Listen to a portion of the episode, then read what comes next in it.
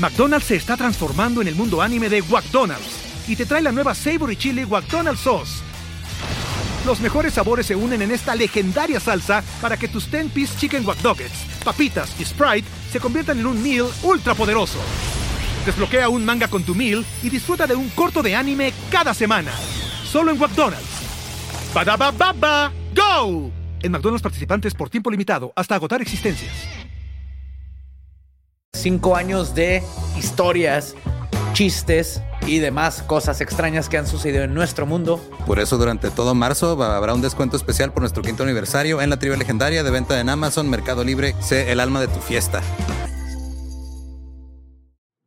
A ver, a todos nos ha pasado. Estamos en un momento en donde nos urge el Internet, estamos mandando un mensaje y se queda con una palomita o estamos esperando un mensaje y no hay Wi-Fi, no hay Internet y lo único que encuentras son señales extrañas de Internet allá afuera que son de dudosa procedencia.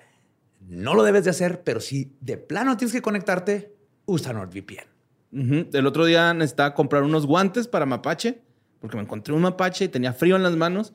Y eran esos guantes que tienen así un pulgar nada más y luego tienen la manita así como Winnie Pooh. Y pues este no tenía una red segura y dije, pues me voy a conectar pues, con mi NordVPN y la transferencia salió segura, ¿no? Como una vez que me conecté en un aeropuerto, le mandé dinero a un sultán en Egipto y me robaron un chorro de dinero.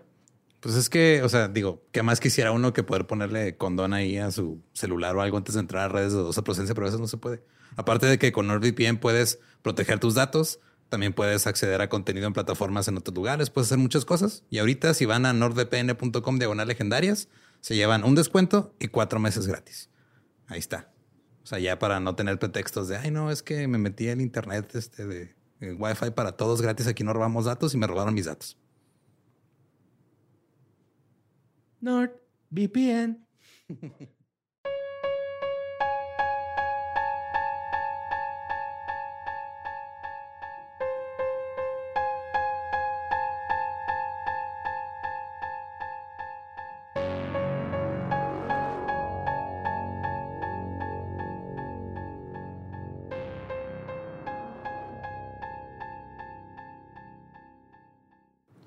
Estás escuchando Leyendas Legendarias, parte de Sonoro y Producciones sin Contexto.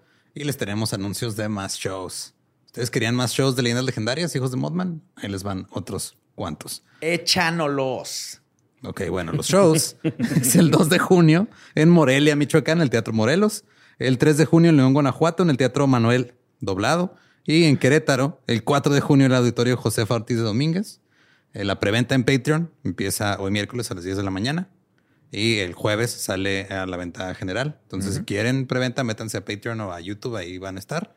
Y en el nivel de agente especial, si se meten el de entre hoy y mañana, o sea, miércoles jueves, miércoles jueves, tienen dos boletos, acceso a un convivio en el backstage y a que nos echemos una chela. Eso se pone cabrón, ¿eh? Los convivios. Han estado... Han estado cabrones, bien chido. A mí me lo he pasado muy bien. He conocido a muchos patrons. Ah, sí. Y este, son muy interesantes. El demonio que invocamos en, el último estuvo hardcore. Nomás fue un pedo del borre, güey, pero... Pero estuvo macizo. Sí, güey. Chingo. Sesiones espiritistas con todo ahí. Y Borre también tiene shows que anunciar. Sí, el 5 de mayo voy a estar en la Caja Popular eh, hay una función a las 4 de la tarde y una a las 6. En Querétaro. En Querétaro. Y en Ciudad de México estoy el 6 de mayo en el, 139. Este, ese todavía no es sold out. Pero ahí están boletos en dónde? En circulocomedy.com. Ajá. En el, está en mi link tree, en mi biografía. ¿Por qué te sabes sí, tú todos los datos? Porque alguien tiene que estar pendiente de que. Es que ya digo vamos a hacer, güey? es que sí. sí. Si los quieren comprar, también ahí está mi link tree en mi biografía, en mi Instagram, Mario López Capi, güey. ahí está. Es que luego Borre sube una historia anunciando sus fechas y ese boleto es disponible en sitioweb.com, güey. El TikTok me lo mandó, güey. Acá. Y luego las fechas volteadas, Está la gente yendo a sitioweb.com pensando que están los boletos de Borre y no, güey. Ah, pero para los afters, ¿qué tal? Ah, no, el rey de los afters, carnal. Ahí sí no la pelan todos. Bueno, los dejamos con el episodio 218 de Leyendas Legendarias.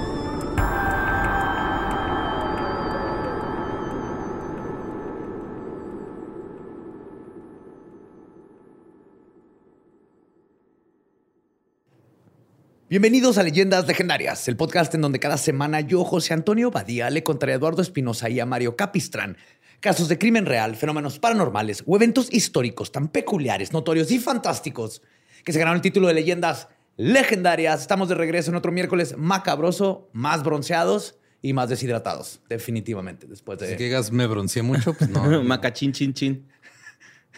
Lo mejor es cuando se te quemaron nomás las entradas. No sé cómo se logró eso. Eso fue en Los Ángeles. Esto no fue en Cancún. Ah, sí, cierto. Pero nunca se me va a olvidar tu bronceada. Como vocalista de Café Tacuba, ¿no? Así que se ponen los cuernitos, güey. Sí, se veía cura. Pues muchas gracias, Cancún. Estuvo impresionante, igual que Mérida. Mérida, Qué muchas buen gracias. público. Qué bonitos son. Muy bonito. Pero tenemos que irnos a una historia muy, muy, muy pedida y que al fin me atrevo a tocarla porque creo que ya tengo toda la información que se Sí, necesitaba. Toy Box Killer al fin. No, cállate la Ah, boca. no mames, Badía. no quieres, no quieres No, que no contemos. Ese va a ser el último episodio de Rienda Legendaria. Sí, exactamente. Oh, no. Ándale. Ahora sí le entramos, le tratamos de entrar al Toy Box Killer. No, no, no. Pues en la historia del true crime existen casos que se hacen muy mediáticos de inmediato.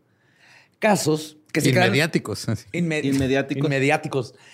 Casos que se quedan en la memoria colectiva de la gente y se vuelven el ejemplo por antonomasia de algo. El caso de hoy se ha convertido en el póster del secuestro de infantes alrededor del mundo. A pesar de que pocos casos suceden como este, la sola posibilidad de que algo así suceda o que pueda ocurrir basta para aterrorizar a muchos padres.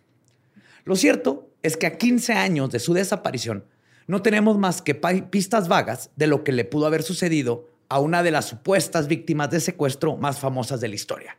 Hoy les voy a hablar de Madeleine McCann. McCann. ¿Te acuerdas de Madeleine? No, güey. A ver, ahorita sí, conforme avanza el caso, ¿no? Pero Un no, no me puntito en suena. el ojo. No, no me acuerdo, güey. No, fue hace 15 años. y nuestros TikToks son muy diferentes. Sí, sí, sí. Pues antes de comenzar, es importante aclarar que la abducción por parte de un extraño es rara.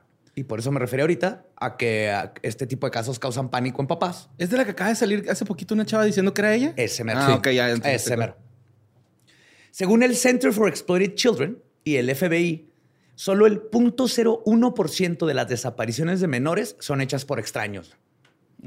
De hecho, el 99.8% de los menores reportados como desaparecidos son encontrados vivos y el 78% de esto de los casos de abducción son hechos por un padre que no tiene custodia. Ah, ok. Sí, la gran mayoría es un papá que no tiene la custodia y dice fuck it", y se lleva al hijo. O sea, como hace poco acá en El Paso sal- se hizo viral un video de una señora que llega y agarra a su hijo, que ya no tenía la custodia, y lo, o sea, va- se va bajando del camión de la escuela y lo agarra y se lo lleva. Y ya eso es abducción, pero es, es alguien conocido. Sí, pues sí. Y obviamente hay que cuidar a los niños, pero los medios de comunicación, especialmente desde los 80, han utilizado el Stranger Danger, esta gran campaña que hicieron, para vender noticias y crear una narrativa que no representa la realidad. Pero es justo por esta narrativa que este caso se vuelve algo complicado. Ajá. Provecho. ¿Sí fui yo? No, no, No, no, no, fui yo. ah, no supe Ah, si fui yo. Por eso me toqué, güey, porque dije, fui yo acá. Sí, no, es que me comí unos chicharrones antes de empezar, güey, disculpen. Qué rico. Y también busqué datos eh, eh, mexicanos. Tristemente, no existe en este grado porque la mayoría no se investiga. Lo único que, que leí, que es así como buenas noticias, es que en la gran mayoría de los cuerpos que encuentran tienen más de 17, 18 años. Eso es lo mejor que tenemos de noticias de cómo Sí. están los secuestros en México. Pero Ay, asumo que es algo parecido, güey. Especialmente en menores de edad. Pero, como siempre, vamos a empezar por el principio. Vamos a darle este caso. Los padres de Marilyn McCann son Kate y Jerry.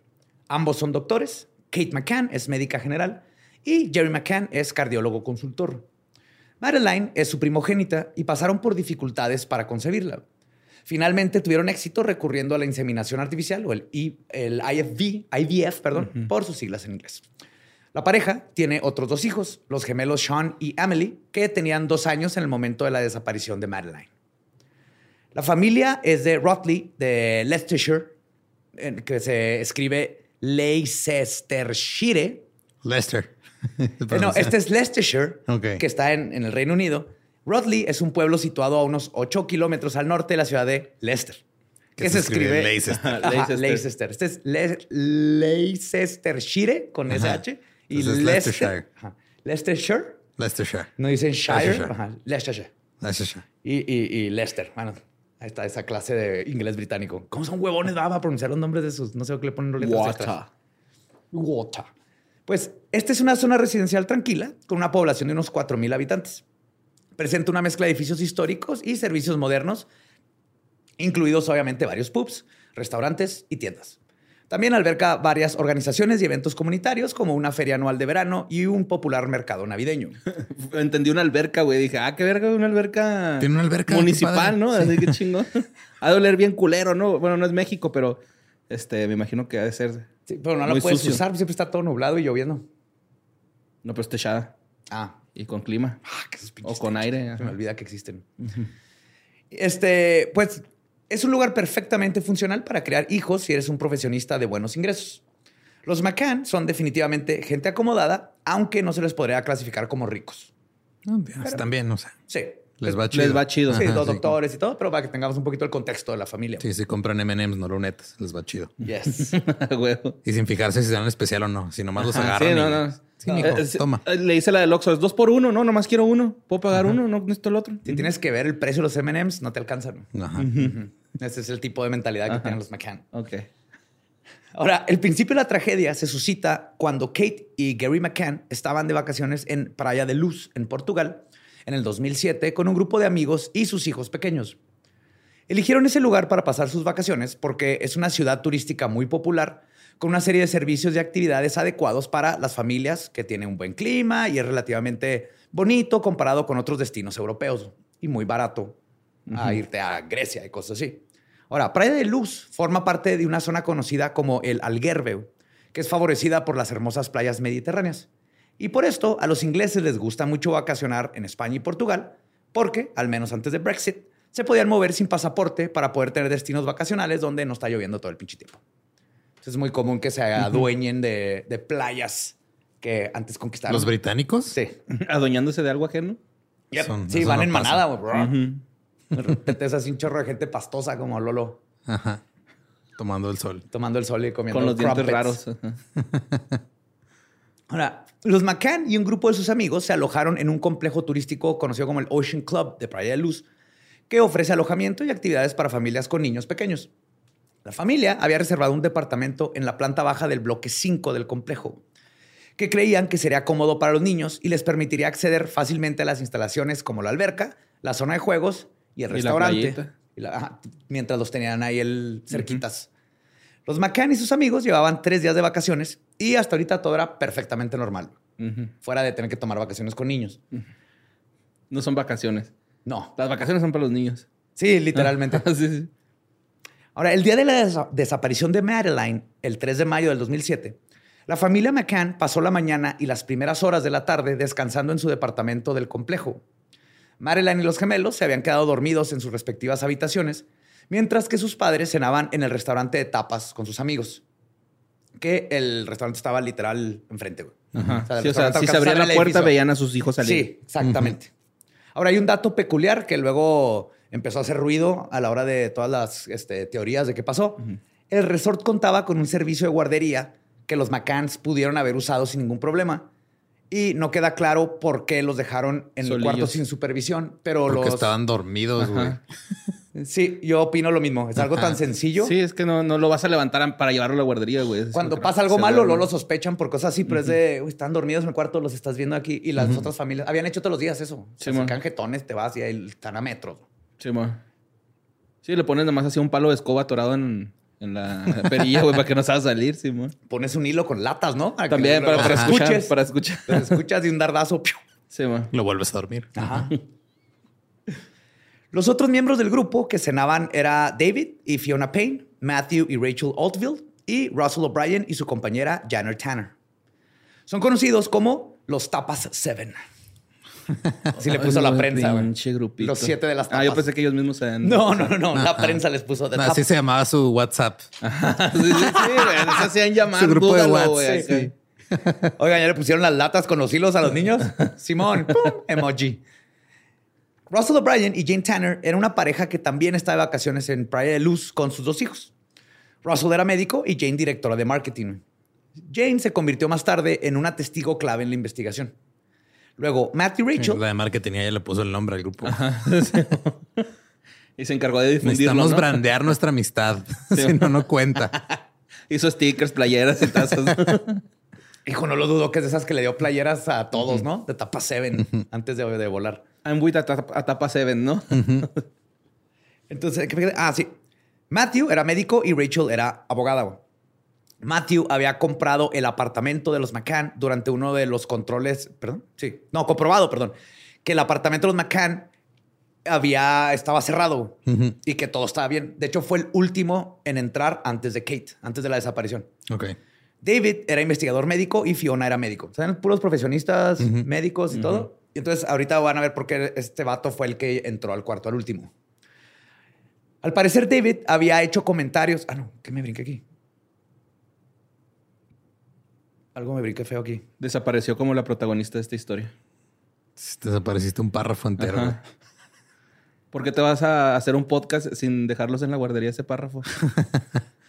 es que lo estaba viendo, estaba enfrente de él, güey. O sea. ¿No le pusiste latas para que se moviera ese párrafo? Es que la tableta se fue a sleep mode. no, no. Ya todo está bien. Este, David luego también cayó en la, prensa, lo agarró como un sospechoso porque empezó a circular comentarios de él y su comportamiento alrededor de lo que pasó con Madeline en días previos a la desaparición, lo que suscitó algunas dudas durante esta. Entonces, según algunos informantes, David Payne hizo supuestamente comentarios sobre los genitales de Madeline. What? Pero espérenme. Porque yo le estoy dando todos los datos para que vayan, haciendo el caso. Entonces, es un dato. Nada, que era un slang así de mi hija tiene unos huevotes, güey. Acá es bien De hecho, esto fue denunciado a la policía por un miembro del público que dice que lo ah, escuchó.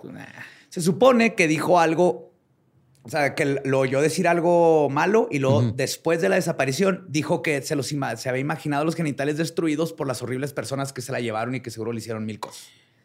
Sin embargo, la policía investigó estas acusaciones y no encontró ninguna prueba de que David Payne hubiera actuado mal. Y él ha negado todo y lo único que sabemos es que la prensa dice que un güey dijo que David dijo esto. Verga, güey, es que... Ajá. Y vale la pena señalar que las afirmaciones hechas sobre los supuestos comentarios de Payne no están probadas y no han sido corroboradas por ninguna prueba creíble. Entonces, los McCann y sus amigos han negado también sistemáticamente cualquier implicación de la desaparición de Madeline con sus amigos y ellos están seguros que ninguno de sus amigos están relacionados con el caso. Ok, fue alguien más. Sí, y vamos a ver que muy probablemente sí. Alguien que no estaba en las tapas ese día. Alguien, el tapas 8. de vuelta a las tapas. Todas estas personas. Nadie ha dicho eso nunca fuera de un restaurante español. No. Y en España lo hizo porque no tienen otra opción. No, paella. Ah, buen punto. Si le pones paella a una tapa, ¿te deportan? ¿O, o si se vale? No sé. A ver, gente de España, ¿qué tan ilegal es hacer tapas de paella? No sé. O ponerle tapas a la paella, así en cuadros. O sea, como crutones. Ajá, sí. Exacto. Pero ahí está la tapa. Vamos a recibir correos enojados de España.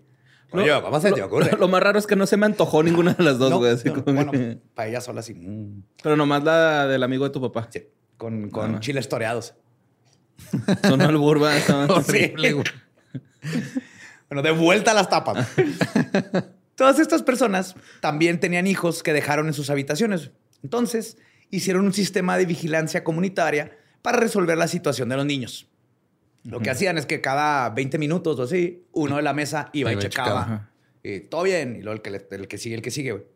Y la mesa del grupo estaba situada en una terraza que daba a la ventana del dormitorio de los niños del apartamento de los McCann.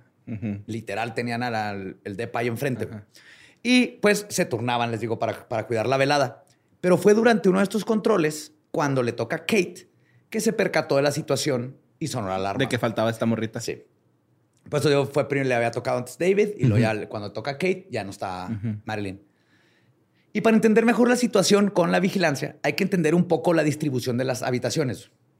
El 5A, que es donde se alojaban los McCann, era un apartamento de dos dormitorios en la planta baja del quinto bloque del grupo de apartamentos. ¿Sí? Este está situado en el perímetro de una parte del complejo turístico Ocean Club y Ahí es donde a un lado estaba Jane Tanner, Russell O'Brien en el 5D y luego los Payne y Diane Webster estaban en el piso del otro lado. Ok. Estaban en una esquina los McCann, que es el que nos importa. Pero desde el, el restaurante se veía, ¿verdad? Se veían todos, pero veías directamente Nada la los tapa. puerta. No. Hay, hay una rejita así, pero alcanzas a ver la puerta. Gracias, Lolo. De nada. Sí. Te aprovechas de mi pasión por el caso. Ay, perdón, perdóname. pendejo. No, me lo merezco, me lo merezco. Ahora, este está situado en la esquina de las calles Doctor Agostino da Silva y Doctor Francisco Gentil Martínez. Entonces, el 5A era accesible al público por dos lados. Uno, las puertas corredizas de cristal de la sala, en la parte trasera, que daban a la piscina, la pista de tenis, el restaurante de tapas y el bar del Ocean Club. Luego se podía acceder a las puertas del patio a través de una calle pública, la Rúa Doctor Francisco Gentil Martínez, donde una pequeña verja, esa que les digo, y unos escalones conducían al balcón y al salón 5A. Ahora, la puerta principal del 5A estaba en el lado opuesto de la manzana del Ocean Club, en el Rúa Doctor Angostino de Silva. En otras palabras, la puerta principal da hacia afuera y la puerta del patio da hacia los Hacia- restaurantes. También había una ventana Ajá. que ahorita entra, pero pues ese no es acceso técnicamente, ¿no? Ajá. Son las dos puertas. Pero los hijos de los McCann dormían en un dormitorio junto a la puerta principal, que los McCann mantenían cerrada con llave. El dormitorio tiene una ventana a la altura de la este, cintura, con cortinas y una persiana metálica exterior. Esta última controlada por un cordón situado dentro de la ventana. Ok. Los McCann mantuvieron cerradas las cortinas y las persianas durante todas sus vacaciones y están seguros de eso. Dicen, nunca los abrimos, entra el sol bien culero, nunca tocamos esas persianas. La ventana, que les digo, da a un estrecho pasillo y al estacionamiento de residentes, que estaba separado por la calle, de la calle por un muro chiquito. O sea, el- cualquiera se puede brincar, en otras palabras. Este estaba opuesto a la habitación respecto a la ventana, mientras que los gemelos estaban en cunas de viaje en el centro de la habitación. Pero, o sea, la cuna de, de Madeline está la ventana, está una cama, están las, las dos cunas de los gemelos y luego está Madeline del otro, al lado contrario de la ventana. Ah, Entonces Marilyn todavía era una bebé. ¿Madeline? Ajá. Sí, tengo cuatro años. Pues no bebé, los, Ajá, los ya. gemelos eran bebés. Sí, pero todavía dormía en cunita. No, los gemelos. Madeline sí estaba en su cama, Ya. Pero la cama estaba al lado opuesto de la ventana. Ok. En otras palabras, si alguien se metió por la ventana, tuvo que haber Robados eh, al bebé primero. O- A un gemelo y luego a Madeline Y luego al al otro. gemelo. y luego. No, güey, te los puedes brincar y llegas directo por Madeline, pero. Pero es que ¿para qué te arriesgas al de en medio? O sea, ¿no es más fácil como que meter la mano y agarrar primero? Pues, tal vez no quería un gemelo. O sea, pues igual vas a vender sus organitos ahí en el... Aparte, si te robas un gemelo, el otro va a saber dónde está por telepatía, güey. Se siente. Se va a echar de Sí, cabeza. es cierto. Lo, lo- sí, lo el sabe. GPS de gemelo lo iba a localizar. Sí, le hacen- es gemelo positioning system, güey, así funciona. GPS. Sí. Ajá. Cuando se acerca al hermanito. Yep. Sí, bueno, güey. O nomás le pellizcas a uno y oyes gritar al otro. Ahí está. Así funciona. Entonces, ah, sí, había otra cama individual que les digo abajo de la ventana, donde no había nadie. Hacia las nueve de la noche, Kate fue a ver a los niños y es donde descubre que Madeline no estaba en el cuarto. La empieza a buscar y no hay nadie. Pero se da cuenta que la ventana del dormitorio de los niños está abierta y la persiana parcialmente levantada. Kate alerta a su marido y a sus amigos que iniciaron una búsqueda frenética por el complejo y los alrededores. O sea, Kate entró y luego le dio el instinto de mamá de... Algo valió anda madre, algo anda mal, güey. Algo anda mal. En esta búsqueda, Jane Tanner dijo haber visto un hombre cargando lo que parece ser una niña que cumplía con la descripción de Madeline. Rubia, de edad parecida, vestida en pijamas y parecía estar dormida. Luego se descubrió, porque este fue un gran así de que, a huevo, era ese güey. Y fue una gran búsqueda, pero luego se descubrió que solo se trataba de otro huésped del resort. Con su hija. Robándose otra niña que no era madre. Era Madeline. Traía a Robertina. Es otro caso. Ah, para pero eso, día. es- eso no es británica, eso no nos importa. Sí. Eso no nos va a dar. portuguesa, es portuguesa. va. Eso no nos va a dar rating. No, él literal venía de la guardería. Él sí había dejado a la niña en la guardería y iba con ella. Pero sí es un desmadre. Es que acuérdense que pues todo esto yo ya tengo toda la información, pero cuando fue saliendo el caso, todo está de güey a huevo que fue ese señor que traía una niña. ¿Quién más?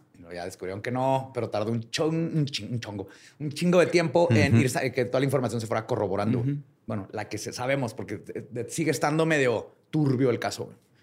Entonces, por parte del hotel, se llama la policía que empezó a investigar la desaparición. Pero la respuesta inicial no fue como que muy coordinada y exhaustiva como debió haber sido hecha. Creo que algo nos conecta a los latinos y es policía de la verga. Eh, sí. Sí. En un principio, las autoridades portuguesas trataron la desaparición de Madeline como un posible secuestro. Pero también consideraron la posibilidad de que se hubiera alejado por su cuenta, güey.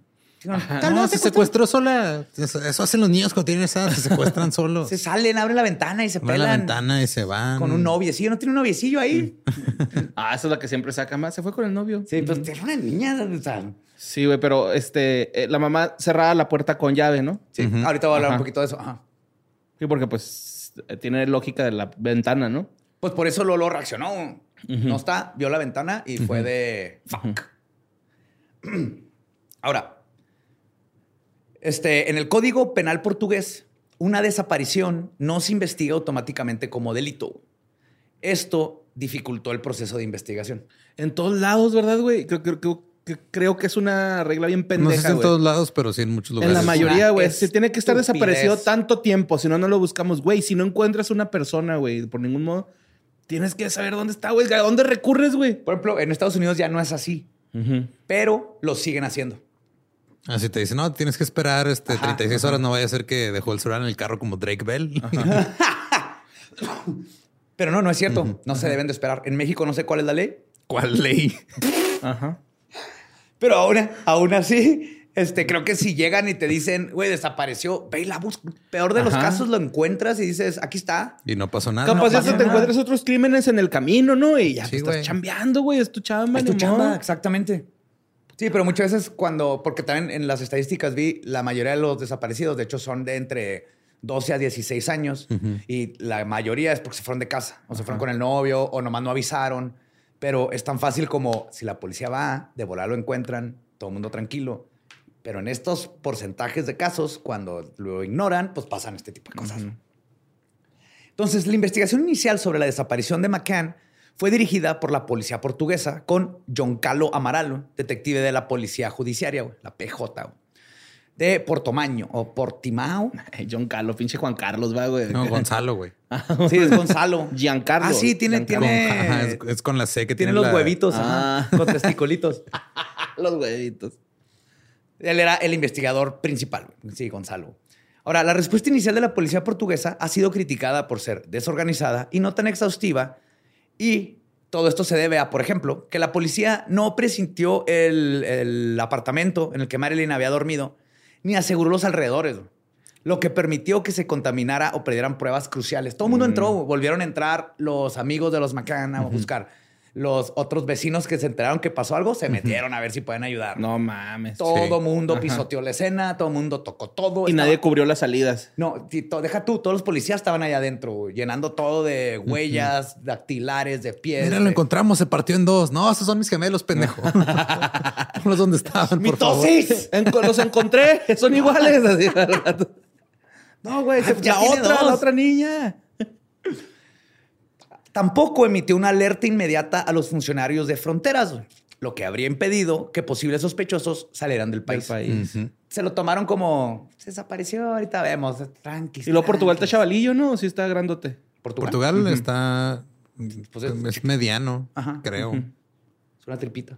Bueno, pues comparado con qué? Chavalins, con España. Chihuahua. Ah, sí, pues ves. España está más grande que, que Portugal, ¿no? Sí. Sí. Según los mapas, sí. Somos pésimos en geografía en este podcast. No ni me acuerdo del mapa nada más. Sí, según yo está España es como un glande y luego ajá, y luego está Portugal tiene es como una tapa, así un jamoncito serrano ahí. en el glande. Ahora, también se informó de la existencia de barreras lingüísticas entre las autoridades portuguesas y los investigadores británicos que llegaron al lugar de los hechos, porque en Chinga le hablaron al consulado que mandó ingleses. y esto obstacle, obstaculizó la investigación. Sí, así estaba batallando con el lenguaje, güey. Obstaculization. Sí. O sea que esa barrera del lenguaje. Obstaculizado, porque. Obstaculizado. Sí, nadie, los, portugueses no hablaban inglés, los ingleses no hablaban portugués y valía madre tratar de explicar qué estaba pasando y luego con términos legales y todo eso se complicó todo.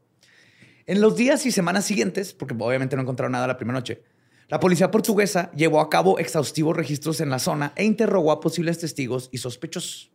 Entonces, la policía y los medios de comunicación británicos se involucraron en el caso de Madeline poco después de su desaparición. La mañana del 4 de mayo ya se encontraban cubriendo la noticia varios corresponsales ingleses.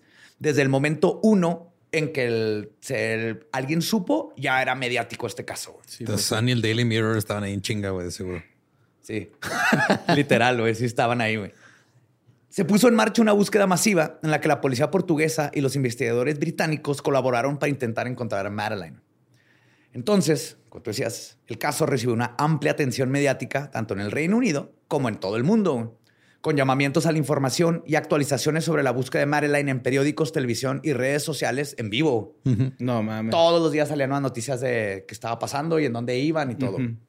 La gente se sintió de inmediato atraída al caso. Las fotos de una adorable niña rubia que podía estar en peligro tienden a mover mucho al voz público. Mm, sí. La policía británica también se ofreció a ayudar a la policía portuguesa en su investigación y en mayo del 2007, la policía británica envió un equipo de expertos a Portugal para prestar apoyo y asesoramiento. Este equipo incluía expertos forenses, analistas del comportamiento y detectives. Scotland Yard y bien, mandaron todo. bien equipados. Iban con todo, eh, eh, Portugal son 90 mil kilómetros cuadrados. Nuestro estado son 247 mil. Ah, sí, es una pendejadilla, güey. Sí, es que está chiquito. Los, países allá no, son tan grandes, güey, la mayoría. No te digo, comparado con Texas, Chihuahua, México, México en sí es enorme. Me encantaría estar en Texas. Además, el gobierno británico hizo un llamamiento para recabar información sobre la desaparición de Madeline y el público británico respondió donando millones de libras para la búsqueda.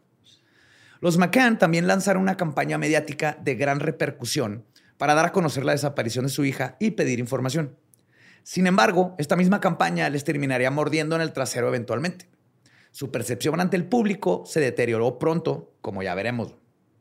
Los McCann habían decidido comercializar de cierta manera a Madeline para mantenerla en el punto de la mira de la opinión pública y que fuera encontrado este, como lo más rápido, exactamente. Sí, pues que es lo que querían, güey, ¿no? Así como que se esparciera la noticia para todo, todo el mundo que no hubiera lugar donde no reconocieras la foto de la niña para que alguien la pudiera ver. Que esto es algo muy importante porque neta en ese tiempo yo me acuerdo, todo el mundo ubicaba a la niña. O sea, si alguien lo hubiera traído, se me hace bien difícil que lo hubieran podido esconder. Sí, nadie se acuerda de la pinta ni de Santa María. ¿no?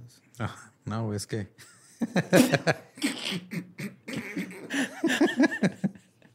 Qué culero chiste, güey. No me retiro a la verga. Mira, yo he hecho peores y sigo aquí, güey. Ay, güey. Pero ya vi, Oaxaca es del mismo tamaño que Portugal. Arre. ¿No? Mm. Ah, no está tan chiquito. Pues llegaron a Praia de Luz una serie de asesores de relaciones públicas, muy resentidos por la policía local, a la que consideraban contraproducente, eh, que consideraban contraproducente la atención mediática.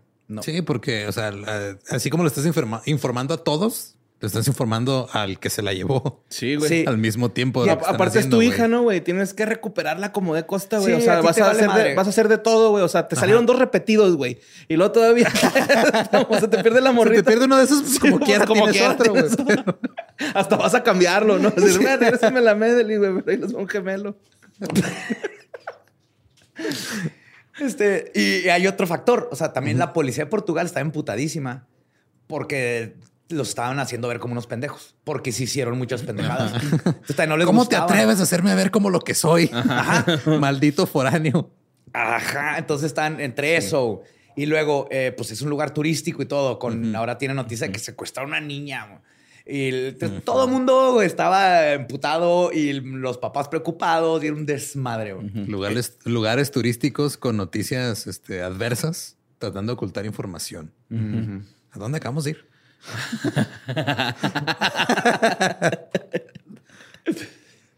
Güey, eso estaba pensando yo también, pero dije, no, güey. Acabo de hacer un chiste de las tres cabezas. Sí, güey. Te fuiste a los 1400. Está cabrón ese chiste, güey. Entonces, la empresa británica de relaciones públicas, Bill Pottinger, se ocupó de los medios de comunicación durante los primeros 10 días. Y después, el gobierno británico envió agentes de prensa. Y al parecer se trataba de un hecho sin precedentes que, que hicieran esto.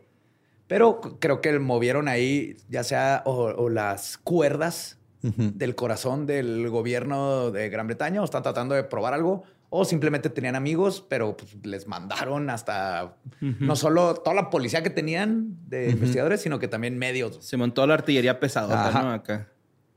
La primera responsable de prensa del gobierno fue Sherry Dodd, antigua periodista del Daily Mirror, a, este, a la que siguió Clarence Mitchell, director de seguimiento de medios de comunicación de la Oficina Central de Información. Ahora, Mitchell era el vocero oficial de la familia, era un consultor británico de relaciones públicas y ex periodista, periodista de la BBC. La familia McCann comenzó a trabajar con él en septiembre del 2007, pocas semanas después de la desaparición de Marilyn, para ayudarles a gestionar la atención mediática en torno al caso. Él se encargó de entrevista aquí, entrevista acá, vámonos acá, que les tomen fotos acá. Era, el tour manager. Era tour manager. no puedes llorar ahorita, tienes tu llorar. Está agendada a las 3 de la tarde porque a las 2.15 tenemos que estar allá. Vístanse mejor porque este, van a salir en la tele para los que patrocinan los deje de patrocinar. Sí, no. Güey, ¿por qué saliste con chamarra Adidas, güey? Nike no está contento, güey. Tienes que salir con tu chamarra Nike, güey. Aparte nos acaba de marcar un tal Jordi Rosado que los quiere entrevistar. Entonces vayan preparándose. hasta el final lloran. Hasta el final lloran. De quiero y nomás hay tapas y paella. si ven ah, hasta el Marte Galera, corren. En Portugal sí tienen comida más rica. No sé, no he comido comida portuguesa. Yo tampoco, pero mi hermana dice que está bien, bien buena. Ah, es más mariscos. Pues como portavoz de la familia, era responsable de comunicarse con la prensa y hacer declaraciones públicas en nombre de los McCann. La experiencia de Mitchell como periodista y su formación con relaciones públicas le hacían idóneo para el cargo y pudo ayudar a los McCann a gestionar el intenso escrutinio mediático que siguió la desaparición de su hija. De eso parecía que están haciendo más investigación los medios que, las, que la chota. Y los medios se fueron sobre la familia. Sí, pues sí, De hecho, ahorita voy a Y sobre lo que hiciera más ruido, ¿no? Ahorita voy a hablar exactamente de eso y cómo, cómo cambian las cosas. Pero es, es un poquito más profundo de por qué se fueron contra ellos. Pero sin embargo, para muchos era una idea bastante desequilibrada necesitar un equipo de relaciones públicas en medio del dolor psicológico de la desaparición de una hija. Y aquí es donde empieza toda la gente a decir, ay, es que no está llorando. Es que ¿por qué estarían dando una conferencia de prensa? Yo estaría buscando a mi hija. Y aquí es donde no podemos juzgar cómo reacciona alguien en un momento de crisis. Y eh, la técnica, la neta, no es mala. Lo que quieres es que nadie se le olvide que todavía hay alguien desaparecido, ¿no? En México lo vemos todos los días. ¿Cuántas mamás no están allá afuera buscando y es, gritar? Entonces los Macan hicieron esto, pero el público se empezó a voltear. Tú, vas a comprar este espectaculares aunque la niña esté en el pie de la cama, güey. Tú lo que quieres es que la gente sepa que no está donde debería estar. pues sí estaba, ¿no? Más o menos. abajo un anuncio de la pastilla del día siguiente del Simi, ¿no, güey? Así abajo de ese, güey.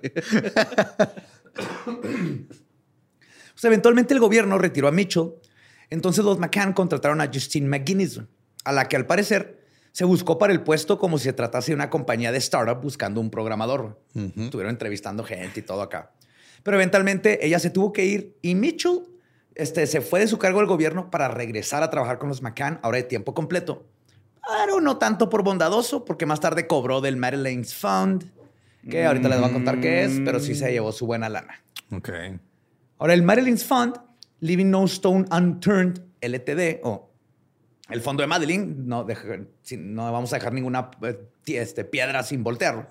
Fue creado por los McCann el 15 de mayo del 2007 para recaudar dinero y sensibilizar a la opinión pública. Su sitio web recibió 58 millones de visitas en los primeros dos días. A lo largo de mayo y junio, el equipo de relaciones públicas de la pareja organizó actos para mantener el interés de los medios de comunicación en el caso. Esto incluía una visita a la ciudad portuguesa de Fátima, así como viajes a Holanda, Alemania, España y Marruecos. Todos lugares a donde se pueden haber llevado a, Marilyn. El 30 de mayo del 2007, acompañados por periodistas, la pareja voló a Roma en el Learjet de Sir Philip Green. Sir Philip Green, un noble inglés random, güey. Es que hay sirs y duques y todo. Philip. Pero volaron con este güey. Bueno, él les puso el avión para reunirse con el Papa Benedicto y todo esto fue organizada por el cardenal Cormac Murphy O'Connor. ¿Y el arzobispo? ¿Dónde? ¿Dónde? ¿Dónde está señora? ¿Dónde está? ¿Dónde está? Tráiganla, tráiganla. ¿Hay gemelos? sí, trae gemelos. Y todo lo, lo, lo, organizó Murphy O'Connor, que es el arzobispo de Westminster. Ok. Al mes siguiente se soltaron globos en 300 ciudades de todo el mundo en honor a Madeline. Ve lo que hizo una niña. Técnicamente ya no hizo nada. Sí, técnicamente fue el güey que se la robó. o sea, sí, pero ve lo... Ajá aquí cuánta gente desaparece y nadie los pela. Allá una niña güerita y en todo el 300 ciudades de todo el mundo soltaron globos. Pues que imagínate una niña güerita y también movilizaron un chingo de cosas y luego Aparte si aquí aventaríamos globos por cada desaparición, imagínate la contaminación que generaríamos, güey, estaría cabrón. Sí es muy triste, sí es muy triste, güey. Y, y son metálicos nos quedamos sin luz en todos lados. Sí. Y sea cual sea su opinión sobre esta técnica mediática, funcionó. A principios de junio, los periodistas empezaron. Digo, no la encontraron. Bueno, funcionó para mantener la, imagen. Para crear conciencia. Sí. O sea, funcionó de la manera que traer un, este, un moñito rosa funciona en un, sí, es... un mes en específico, güey. Nomás para crear conciencia mediática. Sí. Yo creo que hasta funcionó más de que el güey que dio velas en Woodstock 99, güey. Pendejo, ¿verdad? Sí, Pero a principios de junio, los periodistas empezaron a expresar su preocupación por el nivel de ejecución que tenía esta operación publicitaria. Para ellos era demasiado intensa y perfecta. Colocar a Madeline en la portada de un periódico británico podía vender hasta 30 mil ejemplares más. Claro, pues ya era negocio. Ajá. Apareció en la portada de la revista People el 28 de mayo del 2007, en la portada de varios tabloides británicos todos los días durante casi seis meses. Y como una de las opciones del menú de Sky News en noticias de cable. Ya de plano. Tenía su propia sección. Sí, deportes. no mames, como Big economía, Madeline. Sí, de hecho está noticias del Reino Unido, noticias del mundo, Madeline. Wow. No seas mamón, güey, ¿neta? Sí. Entre mayo del 2007 y junio del 2008, el tabloide portugués Correio de Maná publicó 384 artículos sobre Madeline. En junio, una, una, búsqueda de su nombre en YouTube arrojó más de 3.680 videos y 7 millones de publicaciones. Parecía que no había manera de que no la encontraran. Te digo, o sea, estaba en todos lados. Todo el mundo sabía. Menos en la cama donde tenía que haber estado cuando fueron a buscarla. Güey. Y nada, que el güey que se la robó fue la dejó en la guardería y ahí se les olvidó. ¿no? y sin embargo, ya es el 2023. Y spoiler, aún no sabemos qué pasó. No sabemos. Pero eso no quiere decir que no hubieron varios sospechosos. 12 días después de la desaparición de Madeline, Robert Murat, un consultor inmobiliario británico-portugués de 34 años, se convirtió en el primer arguido del caso. Ahora, arguido es muy importante. En Portugal, cuando van a investigar algo, el arguido es como una persona de interés. Ajá. Ajá. Pero no pueden investigar un caso si no hay un, un arguido. Ok. Entonces, ah, ya cuando nombran al arguido, entonces, ah, sí, ya lo vamos a investigar, el caso ya puede moverse. Okay. Si no hay una persona de interés, no se mueve el caso. Es bien raro. Ajá. Y una vez que te ponen arguido, está bien culero, que ahora es una persona de interés y te pueden revisar mil cosas. Los casos son go-karts esperando ahí en la fila, güey, y llega un arguido y se ocupa el go-kart y ahora sí se atiende ese caso. Algo así. Ajá. Sí, sí, está bien raro. mamón, güey. Está muy culero eso, ¿no? Está muy... Ajá. O sea, es, una, es que tu analogía tiene, o sea, tiene sentido completamente, pero ¿Cómo llegaste a ella? No sé. desvaloriza bien. No, estoy bien orgulloso de esa analogía. la analogía funciona bien, vergas, pero no sé cómo. Y no lo va a cuestionar su cerebro. O sea, hermoso. Chinga, de porque, repente lo dijiste así como si lo hubieras pensado desde hace años. No, es que, o sea, la, la, línea de go-karts si están los, si, eh, si está un go-kart enfrente del caso de atrás, güey, no va a avanzar bien, güey. O sea, o por tiene que avanzar todo correcto. Siguiendo con tu, va, va en el carrito, trae un arguido y luego quitan el arguido así con una tortuguita, porque ya se dieron cuenta que él no era. Cáscara de el caso se va hasta atrás. No, porque ya no hay arguido. No, entonces ya no hay una persona de interés. Es concha azul, concha azul. Sí, güey. Marilyn McCart. Aquí estamos jugando ya. no, el del arcoíris está cabrón. Pues, Robert Murat nació en Hammersmith, al oeste de Londres. Murat vivía en casa de su madre, que es de Casa Liliana, a 137 metros del apartamento 5A, en la dirección en la que había caminado el hombre atravesado este, del avistamiento de Tanner. El que iba cargando a la niña. El que iba cargando una niña. Ok, entonces güey vivía 100 metros en esa dirección, más o menos. 150 ah, en la dirección donde lo vieron. Y cuando está todo este desmadre, acuérdense que todavía no se dan cuenta que este güey era un güey que había sacado una a su hija. Entonces todo tenía sentido. Este fue nombrado sospechoso después de que un periodista del Sunday Mirror le dijera a la policía portuguesa que había estado preguntando muchas cosas. Se podría decir de más del caso. Y no solo eso, ven cómo hay criminales que les gusta visitar la escena del crimen o involucrarse en la investigación como una forma de vivir el high de este mismo. Pues Murat comenzó a verse muy sospechoso por esto. Resulta que la policía portuguesa había contratado brevemente a Murat como intérprete oficial después de que él se ofreciera. Ok. Se llegó con la policía y les dijo, ya sé que ustedes están, no, no se pueden comunicar. Yo, yo, me ofrezco. Yo, hablo las dos cosas. él dijo que lo había, que había querido ayudar porque tenía una hija en Inglaterra de la edad de Madeline y sentía el caso muy ah, cercano Sí, pues sí, güey. Pero pues todo el mundo lo estaba viendo como, no mames, ya está muy sospechoso este güey.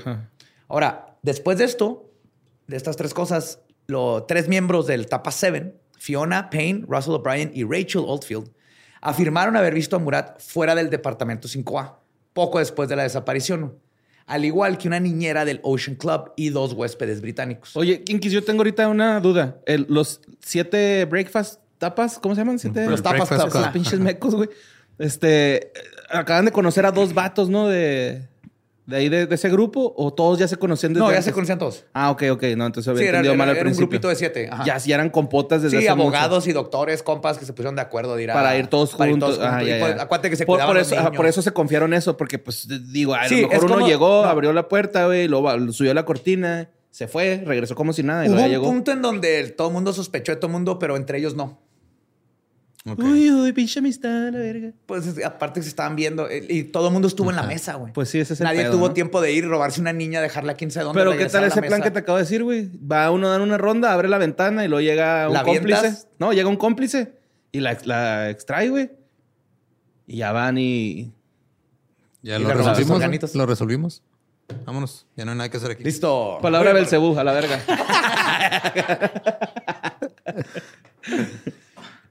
este, estos tres miembros de los Tapa Seven y la. ¿Quién más le dije? Una. Al, pues el ruco este de la, del otro cantón, ¿no? Sí, o sea, que, lo, que la habían visto a Murata fuera del 5A. Sí. Esos tres y... Pero había otra... Ah, una niñera. Una niñera, una niñera del Ocean Club, perdón. Más otros dos huéspedes británicos. No más que algo que hay que tener aquí muy en cuenta. Esto lo dijeron después de que, empezaron a sospechar. De que empezaron a sospechar. Antes nunca sospecharon de Ah, no, si es que yo siempre supe que fue, ahí estaba, yo lo vi. Ah, sí, cierto. Ese güey, yo me acuerdo que lo vi. Eh, eso pasa porque, pues, se empiezan a frustrar, ¿no? Y empiezan a, tú, ya, ya, es ese güey, porque ¿no? hay peor evidencia que un testigo ocular, güey. El cerebro humano es pésimo para acordarse de cosas, especialmente ahí han hecho un chorro de experimentos así de en el momento te enseñan lo mismo y la gente cambia las cosas. Y no es que estés mal, es que el cerebro funciona de quien funciona diferente. Y mientras más tiempo pasa, menos puedes confiar en un testigo. Pero no nomás esto, sino que aunque lo hayan visto, vivía a 150 metros de pues ahí. Sí, güey. O sea, ahí vive y ya. Por ahí caminaba todos los días para ir a su casa. Entonces, no estoy diciendo que no sea él, sea él, pero lo que están diciendo ellos no no comprueba nada. Simplemente estaban buscando a alguien acá de que, güey, así va pasando con una niña como la tuya, a lo mejor sí es él, ¿no? Y anda de preguntón. Ajá, porque se metió a la... Y todo esto lo vas viendo porque este pasaron días y empiezan a salir cosas así. Ahora, el círculo de los McCann sospechaba claramente Murat y uno de los partidarios de los McCann ofreció a Richard Bilton, un periodista de la BBC, acceso exclusivo a cualquier novedad en el caso si Bilton informaba de lo que el grupo de prensa decía sobre Murat. Tenían un vato que le estaba pagando a la prensa para que investigara, porque uh que están haciendo mucho más que la chota. Pues con toda esta presión, el 15 de mayo del 2007 se logró que se registrara la casa de Murat, porque al fin lo nombraron Naguido. Se vació la piscina, se examinaron sus carros, computadoras, teléfonos, cintas de video, todo. Incluso registraron su jardín con radar terrestre y perros rastreadores. Se interrogaron a dos de sus socios de trabajo, a la mamá, a todo mundo. Y la gente estaba segura que él era responsable, pero en marzo del 2008 incluso fueron y le incendiaron uno de sus carros. Ah, güey. Y tenía la palabra habla en portugués. Este, en rojo en el, en el pavimento. Se le volteó todo el mundo. Pero a pesar del arduo trabajo, no había nada que vinculara a Murat o a sus amigos con la desaparición. ¿Y si ese carro lo quemó él y rayó él mismo para no te creas, ya estoy de acá tripeando yo también. ¿Ves? O sea, estoy buscando ya una pinche solución a este Todavía faltan sospechosos, Borre. Estás pensando bien, pero este vato, sí, no, todo súper circunstancial. Ya ven, por eso no tiene que andar de preguntones a la verga.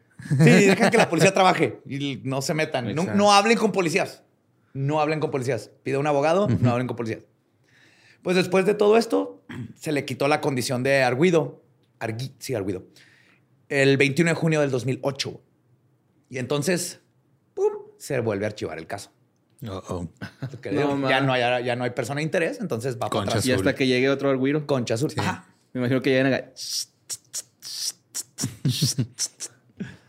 En abril de 2008, recibió 600 mil libras en acuerdos extrajudiciales por difamación, güey. No mames. En lo que The Observer dijo que era el mayor número de acciones separadas por difamación interpuestas en el Reino Unido por la misma persona en relación con un asunto. Sus O sea, el amigos. güey demandó a todo el mundo. A todos, güey. Y sus amigos que también los metieron ahí en la. También. 100 mil libras cada uno. No mames. Está el puro pedo. Eso habla todavía más de para ganar. Les creyeron de que, güey, no teníamos nada que ver, pero mediáticamente nos hicieron mierda.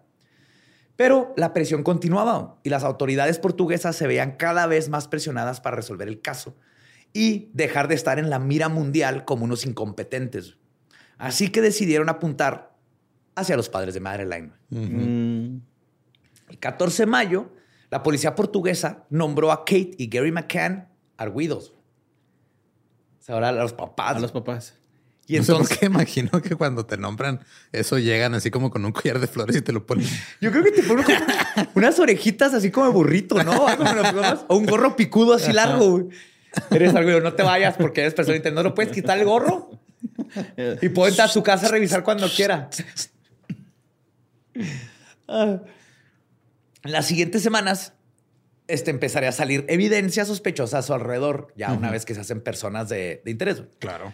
El 30 de mayo, perros rastreadores británicos entrenados para detectar sangre y restos humanos son llevados a registrar el apartamento de vacaciones de los McCann y el carro de la familia que habían alquilado tras la desaparición de Marilyn. Dieron varias... Este, encontraron sangre en todos lados, básicamente, güey. No mames. Pero no había nada de sangre. Y resulta que los perros no estaban bien entrenados. Uh, qué la chinga. También adorables. Che, Portugal está de la verga entonces. Estos eran ingleses, güey. Estos Ah. sí son los ingleses. güey. Ah, ok. Ajá. Te dijeron que había sangre en todos lados, pero no había sangre en todos lados. Sí, o sea, marcaban, así que en el closet, y lo que abajo de la cama, que en el sillón, en la cajuela, abajo del asiento, y hicieron pruebas y no encontraron sangre. Ajá. Ok. Entonces estaban marcando quién sé qué, quién sé qué están oliendo. I don't know. Ahora, la policía portuguesa declaró que tenía varias razones para sospechar de los McCann. Entre ellas estaban las inconsistencias en sus declaraciones. Afirmaron que los McCann habían hecho declaraciones incoherentes sobre los acontecimientos que condujeron a la desaparición de Marilyn. Que uno pensaría que si piensas esto ¿Para qué lo haces pri- güiro? deja- no, desde el principio, Sí, desde el principio les dices, güey, o sea, no es este, meses después. meses es como- después dices, ah, mira, sí es cierto, nos dijeron mal aquí algo. Sí, Y- estaban medio chafas estos pochotas, ¿no, güey?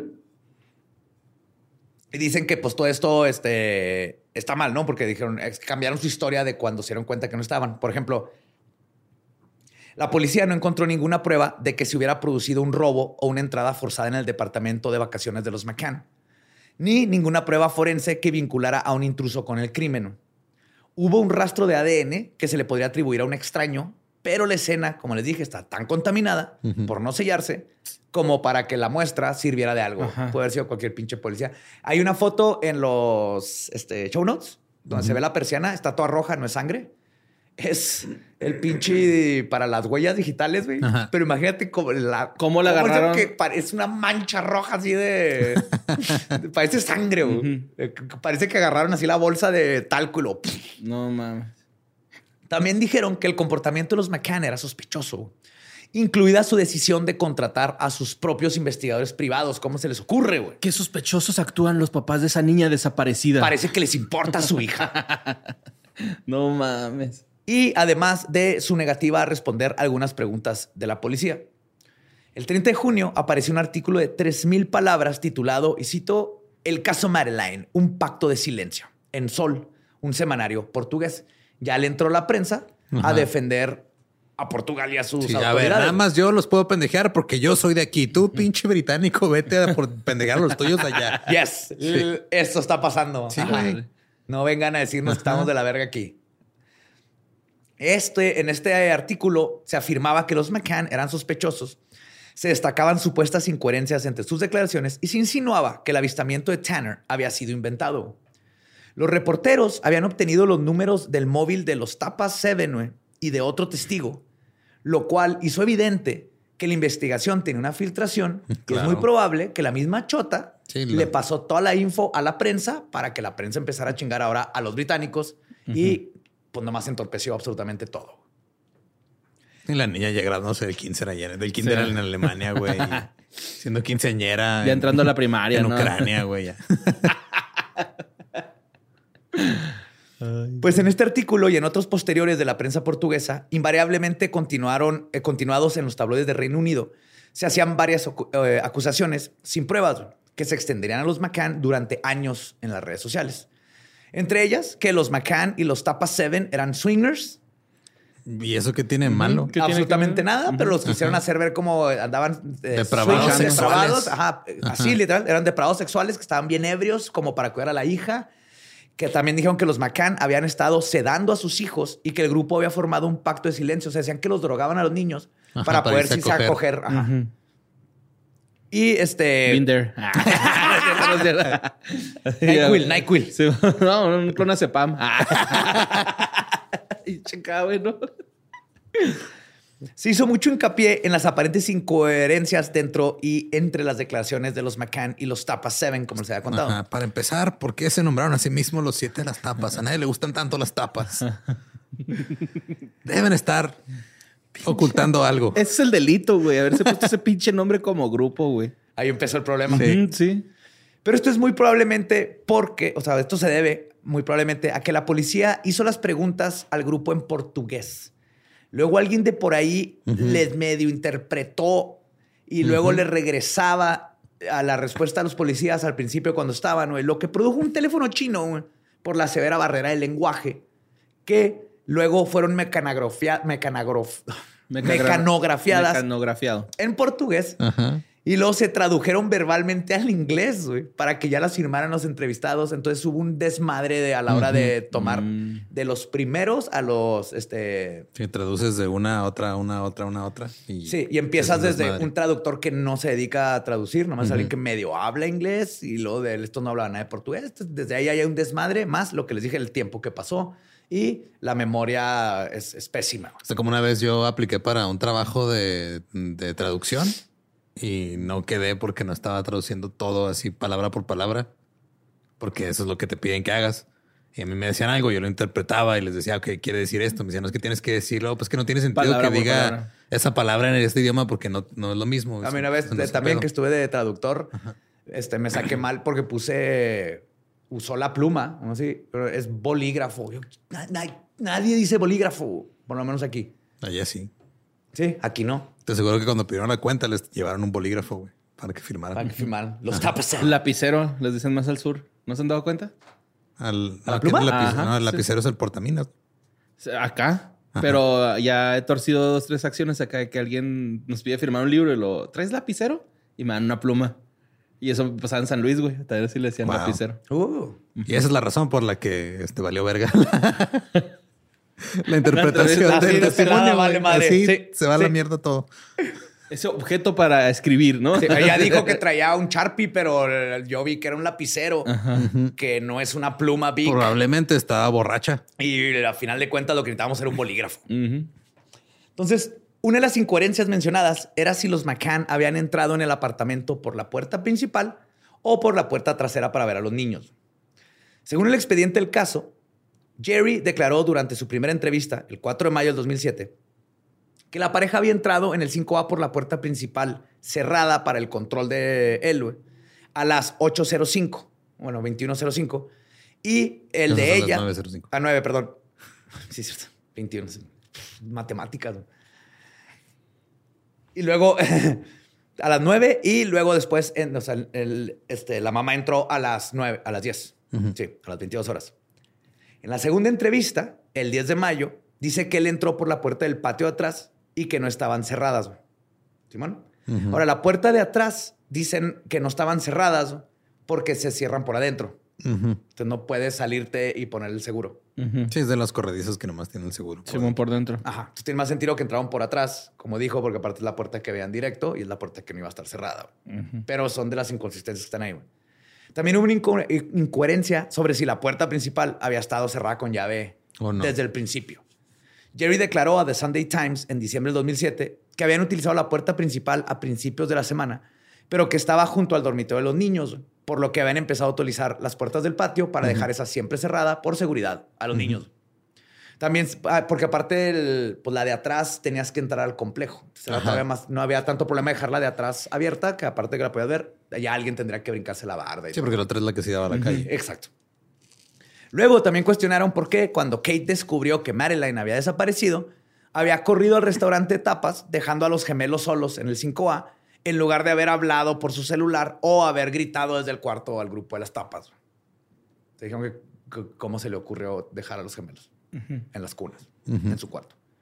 Pero no sé, no soy una mamá paniqueada. Porque es el pedo, estás paniqueado. Y sus hijos están en la cuna, güey. No es como que hay un lobo adentro del cuarto. Nomás no está la niña. Y no es como que tuvo que correr seis cuadras, literal. Salió de, la casa. Pero, son cosas que se empiezan a cuestionar ahora a los McCann, Y es cuando se les voltea ahora la opinión pública. no mamen. Yep. Ahora, los McCann no han sido nunca oficialmente exculpados de sospechas por la policía portuguesa, sino que la investigación sobre su posible implicación en la desaparición de su hija fue finalmente archivada en Portugal por falta de pruebas. O sea, nosotros fue de, te estamos viendo, ¿eh?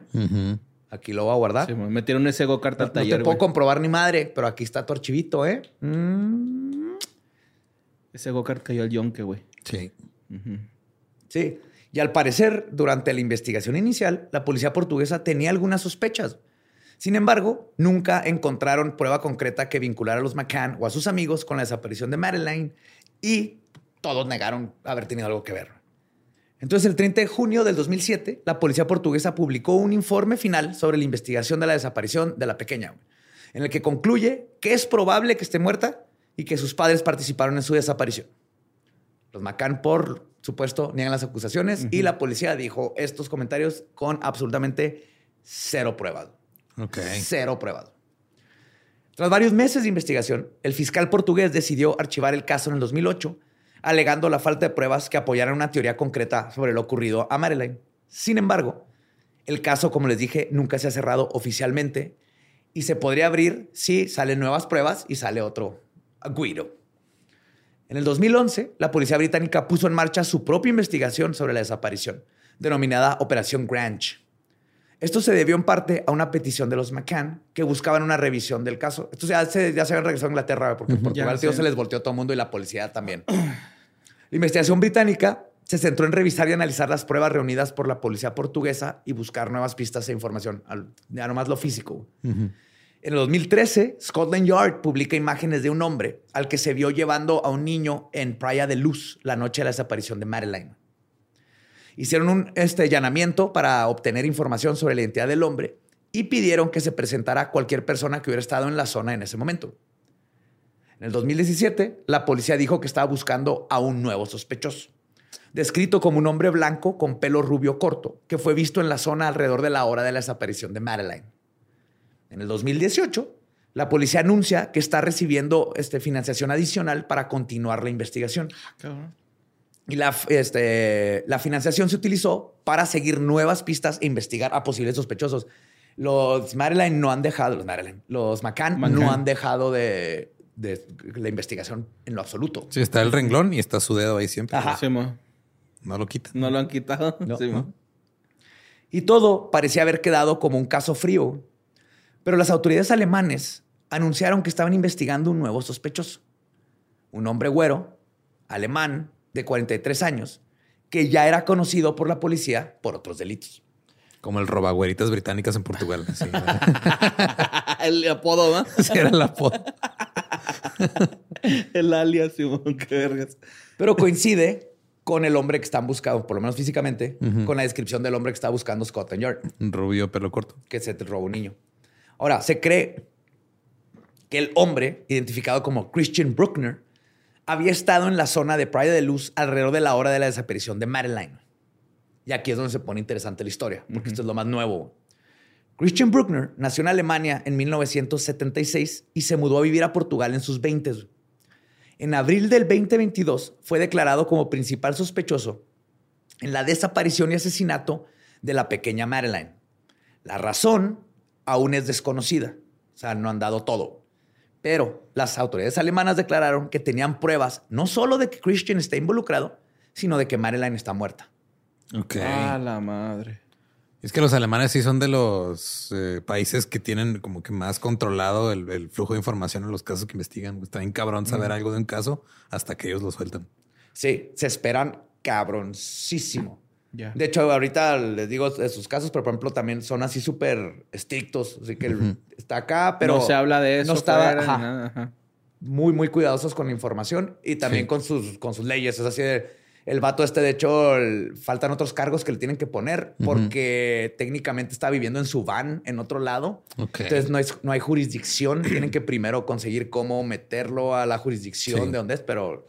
Es que esas investigaciones de campo requieren mucha concentración. Sí, luego la gente se lava las manos con agua y con jabón, güey, ¿no? Así, de esas, madres. Pues aún y cuando no conocemos a qué pruebas se refieren, sí hay muchas cosas sospechosas sobre este Christian. Su camper van, un Volkswagen T3 Westfalia, amarillo con blanco, fue visto en el área de Playa de Luz el día de la desaparición de Madeline. Además, las autoridades lograron obtener récords de sus llamadas telefónicas y Christian recibió una llamada del hotel de los McCann. Y el peor carro para ejercer un secuestro, ¿no? Amarillo y blanco, güey. Sí, es un camper van bien raro, güey. Nunca he visto ese tipo de Volkswagen. Ok. Es que allá en Europa hacen muchos modelos. Sí, como el Eurocar o cómo se llama. Hay uno que se llama, sí, o sea, hay, uno que es como la combi moderna, que es este la Eurovan California Edition, quién sabe qué, que ni siquiera venden en California, güey. más allá yo quiero una. Sí, este, este es como una combi cuadrada. O sea, es una, combi, pero es más. Un astro. pero tienen cocina y todo, güey. Está bien chido. Están bien chingonas. Exacto. están bien caras. pero entonces recibió una llamada ahí del hotel, güey. Bueno, ser pegadito al hotel. Lo cual este, esto fue una hora antes de que desapareciera Marilyn esto tiene sus propias connotaciones medio creepy. Porque ¿quién le hablaría del hotel? Si, es este vato, si, o sea, si está involucrado. Pues que estamos metiendo a alguien. Alguien del hotel que le guste estar este, dando la información a secuestradores. Sí, porque mm. otra, otra idea es que él entró a robar. O sea, que su objetivo principal no era, el secuestro, era robar. Y se topó con Marilyn y, y ya estando ahí. animal. Pues junto con esta evidencia circunstancial, también está el hecho de que Christian es un ratero con experiencia que está en la cárcel en Alemania por, y cito, tres ofensas de violación agravada y dos ofensas por abuso sexual a menores. Entonces tiene el perfil. Uno de estos cargos viene de un ataque a una mujer de 72 años a quien abusó sexualmente y luego asesinó en el mismo complejo en donde desapareció Marilyn. No mames. Hmm. Ajá. Sospechoso. demasiado. Sí, Además de que es el sospechoso principal en la violación y asesinato de un niño de 15 años llamado Tristan Bruckhardt en Alemania, un niño de 6 años que desapareció en Portugal, un adolescente de 16 en Bélgica, cuyo cuerpo fue encontrado mutilado en el 96. Entonces, sabemos que este vato... belga, era belga, no... es que...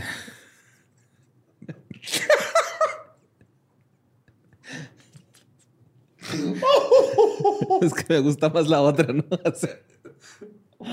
Ay, güey.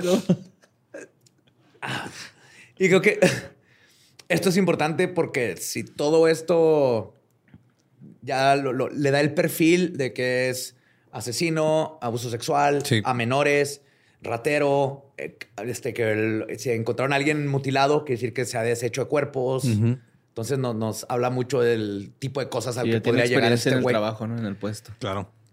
Y ahí no acaba, güey. Porque este animal, sea uno responsable de este caso, también está siendo investigado por la desaparición de otros tres menores de edad, una de ellas también de Portugal. Pero ya está en el bote. Sí, está en la cárcel, sí, están imputándole más cargos. Justo, exacto.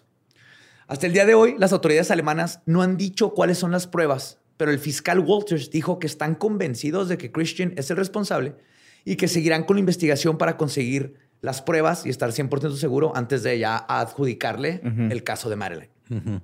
Mientras tanto, en Portugal, como en, mayo del año pasado, se cumplieron 15 años de la desaparición de Marilyn y sigue, este, no hay, ¿cómo se llama? Ya no hay arguido.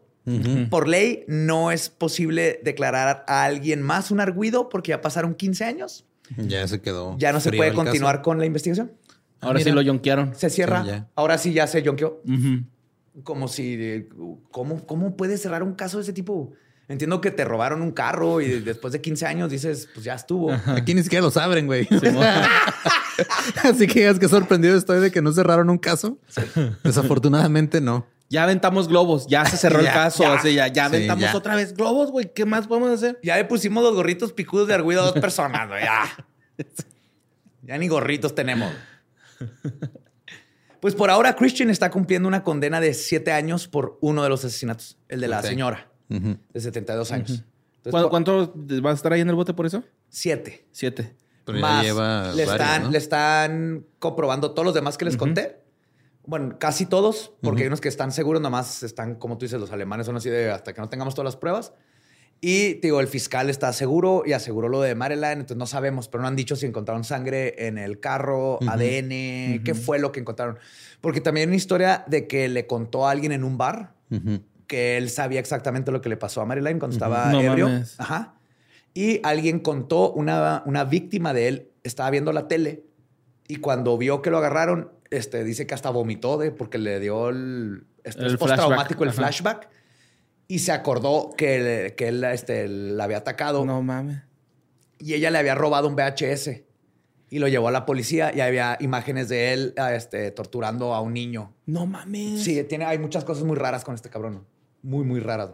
Ay, güey. Entonces, mínimo hay, hay, un animal en la cárcel donde debería estar.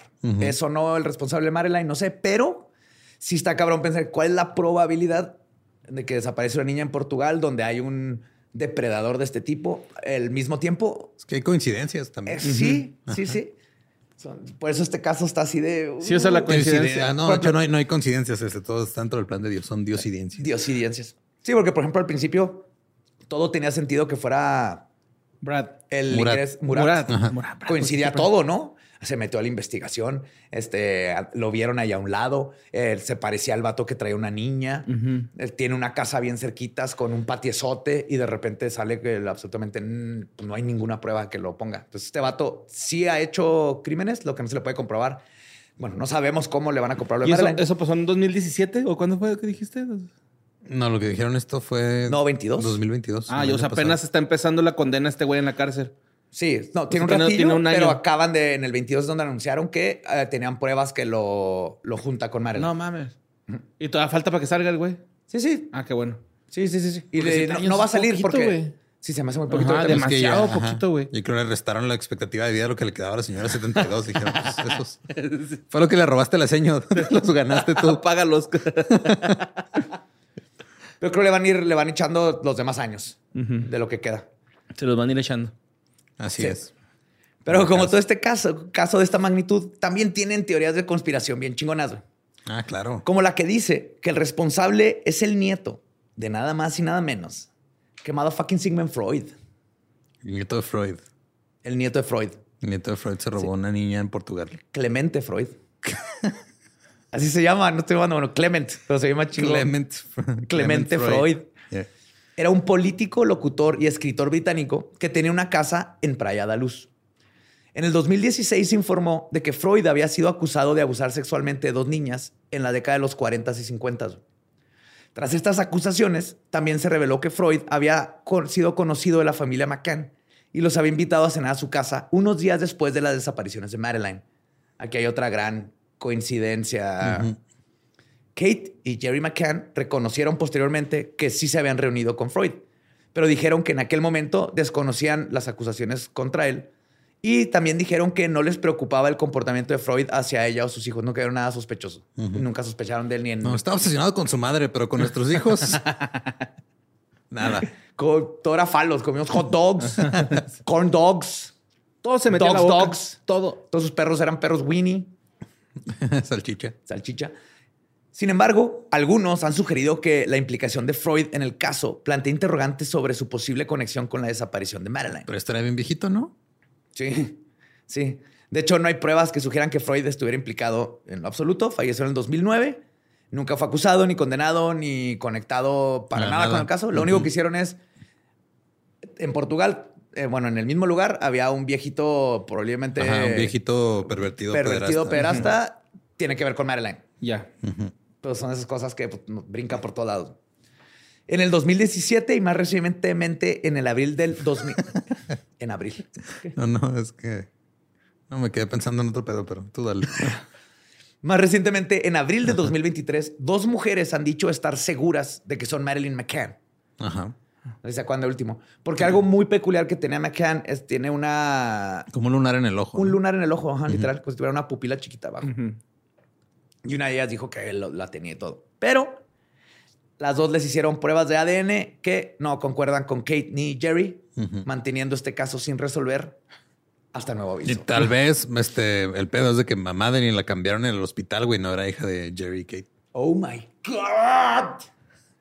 Y estas sí son. Y eran dos también. o que tal si el, semen que usaron no era del papá y era del este güey. Saldría, saldría la mitad de todos modos.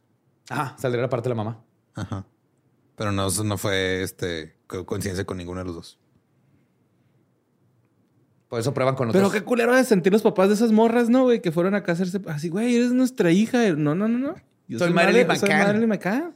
Sí, sí, la no mames, tengo fotos aquí, yo te parí, pendeja. No, yo soy Marilyn McCann. Güey, literal, esa fue la discusión que tuvieron esta última del 2023. Los papás sacaron las fotos de niñas. Así de, güey, no mames. No mames, cabrón, aquí estás, no te estoy cambiando los pañales. Neta, güey, yo creo que se la regalan, ¿no? A los McCann, güey. Sí, güey, sí, la verga, güey. Si vas a estar así de pendeja, güey. sí, güey. Malagradecida. y pues es lo que pasó con McCann. Hagan sus conclusiones. Ah, me intriga el vato este, más que nada la declaración alemana. Ajá. Y que él cumple con el perfil pero aún así, pues mientras no sepamos qué pruebas tienen los alemanes, no hay forma de estar 100% seguros de que tuvo algo que ver. Pero también, o sea, no creo que se arriesgarían ellos a decir, tenemos pruebas de esto si no las tuvieran. Porque lo sacaron de cero y sin que nadie se las pidiera. Sí, o sea, ellos estaban haciendo su investigación aparte por los, los crímenes que cometió este güey allá. Y, buscando la prensa, ¿no? y se dieron cuenta que, ah, este, este güey también está involucrado en esto y lo dijeron, pero no, no estaban ellos buscando activamente al güey que mató a Marilyn. Ellos encontraron a este pendejo que hizo otras cosas, entre ellas puede, podría ser. Está lo de Marilyn y quién sabe qué le encontraron. Y lo que sí es que no, no creo que estén involucrados para nada los papás de, de Marilyn. Y, es un caso no, que estaban muy este, ocupados teniendo sus orgías con tapas y así. De swingers, sí. Con sus macanones.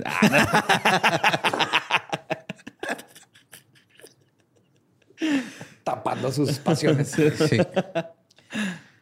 Pero es de esos casos donde los medios juzgas cómo reacciona la gente y empieza a juzgar y se pierde como que la visión de qué fue. Y pues, si pues fueron víctimas. Y muchos sí les voltearon la historia, se regresó y ahorita.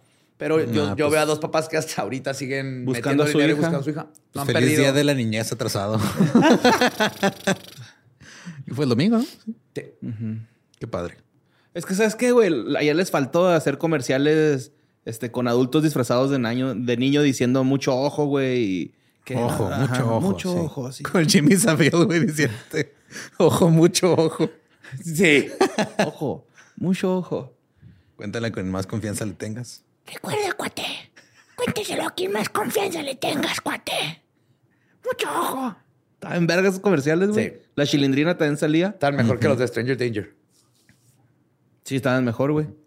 Es que no mames, güey, que un, desconocido te regalara un par de patines. Estaba bien vergas, güey, ¿no? O sea, allá atrás tengo unos más chingones. Ten cuidado, cuate. Nadie te va a andar regalando patines. ¿Cómo saben? ¿Cuánta gente no se había quedado sin patines gratis con un, viejito por, ese pinche buena onda, noble de corazón que tenía? Se le murió su nieto como, como en Pinocho. Y luego dijo, tengo estos patines, quiero que le, le, traigan felicidad a un niño. Y lo va y el niño, no, Chabelo me dijo que no te hiciera caso, viejito. Y luego fue y se murió solo, güey. Chabelo me dijo que te pusiera unos patines, ¿no? Entonces, bien, cuate. Está muy raro cómo está esa y luego la campaña que era todavía más vieja, la de cuenta hasta 10, güey. Ah, para no golpear a tus hijos. No golpear a tus hijos. O sea, ay, güey, es que a veces dan unas ganas, güey, soltarles uno, güey, acá. Neta, güey. No me acordaba de eso. ¿No te acuerdas de ese pedo, güey? No, güey, me dio Que llega un güey con, la boleta y el señor le va a poner un chingazo. Y luego la conciencia le dice, cuenta hasta, cuenta hasta 10. Para todo. Respire profundo. Y dice, güey, no mames, o sea, aprendí a contar hasta 10 gracias a una campaña en contra de la violencia intrafamiliar, güey. vente, vente, Jaime, te voy a enseñar a sumar. Así ya cambiaba el panorama, ¿no? Pero es que. Sí, güey. O sea, Eso explica, o sea, por eso se nos quedó grabada la cara de Marilyn McCain, güey, porque estaba en todos los medios, igual que estas campañas. Hey. Así. Qué risa que te tenían que enseñar a no pegarle a tus hijos de una campaña nacional. No le pegues a tus hijos, cuate. Chabelo. Ah, qué cosas. Este, pues ya no. Deja que le peguen en la escuela.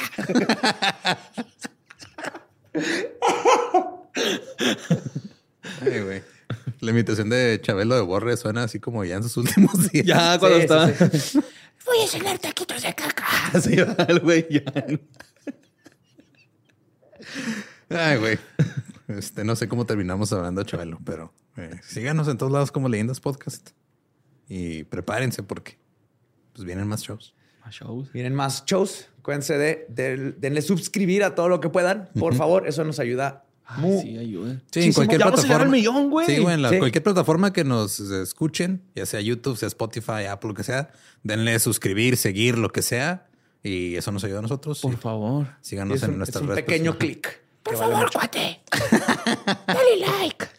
Suscríbete campanita. a mí me encuentran en mis redes como ningún Eduardo. A mí me encuentran como Mario López Capi. A mí como el va diablo. Y pues nuestro podcast ha terminado. Podemos irnos a pistear. Esto fue palabra de Chabelo. A mí ya no me encuentran en este mundo, cuate. Chabel Cebú se fue al infierno, güey.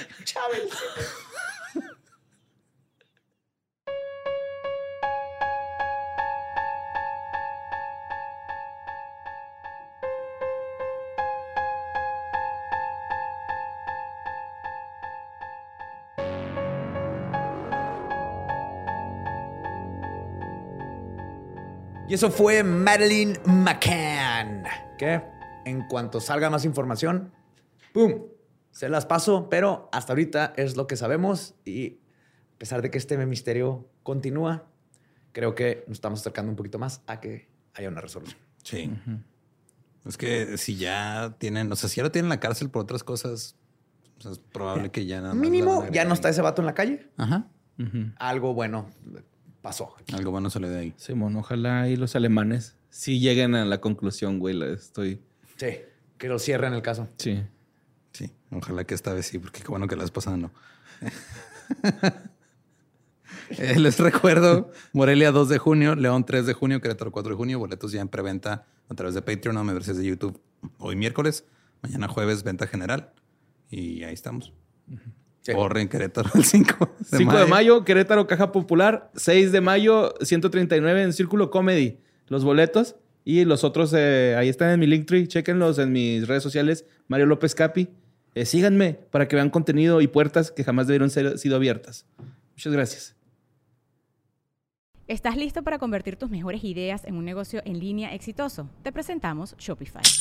Tal vez no lo sabías, pero nuestro podcast More Than Mamis es un negocio y lo empezamos por supuesto para desahogarnos y hablar sobre la maternidad, no para convertirnos en expertas de ventas y del e-commerce. Así que sí, necesitábamos ayuda para vender nuestro merch y poner en marcha nuestra tienda. ¿Y cómo suena con Shopify? Llega otra venta. Shopify es la plataforma de comercio que está revolucionando millones de negocios en todo el mundo. Ya seas un emprendedor desde tu casa o desde donde sea, Shopify es la única herramienta que necesitas para iniciar, administrar y hacer crecer tu negocio sin dificultades. Con Shopify puedo gestionar pedidos, envíos y pagos desde cualquier lugar, brindándote toda la información y estadísticas de tus ventas al detalle. Regístrate para un periodo de prueba con tan solo un dólar al mes en shopify.com barra sonoro, todo en minúsculas. Ve a shopify.com barra sonoro para llevar tu negocio al siguiente nivel. Shopify.com barra sonoro. Hey, cumplimos cinco años, estamos a punto de ya casi 300 episodios y entonces les tenemos un descuento especial. Un descuento especial en la trivia legendaria. Y así es, cinco años de historias, chistes y demás cosas extrañas que han sucedido en nuestro mundo, puestos ahí en papelitos para que se diviertan. Y por eso durante todo marzo habrá un descuento especial por nuestro quinto aniversario en la trivia legendaria de venta en Amazon, Mercado Libre. Sé el alma de tu fiesta.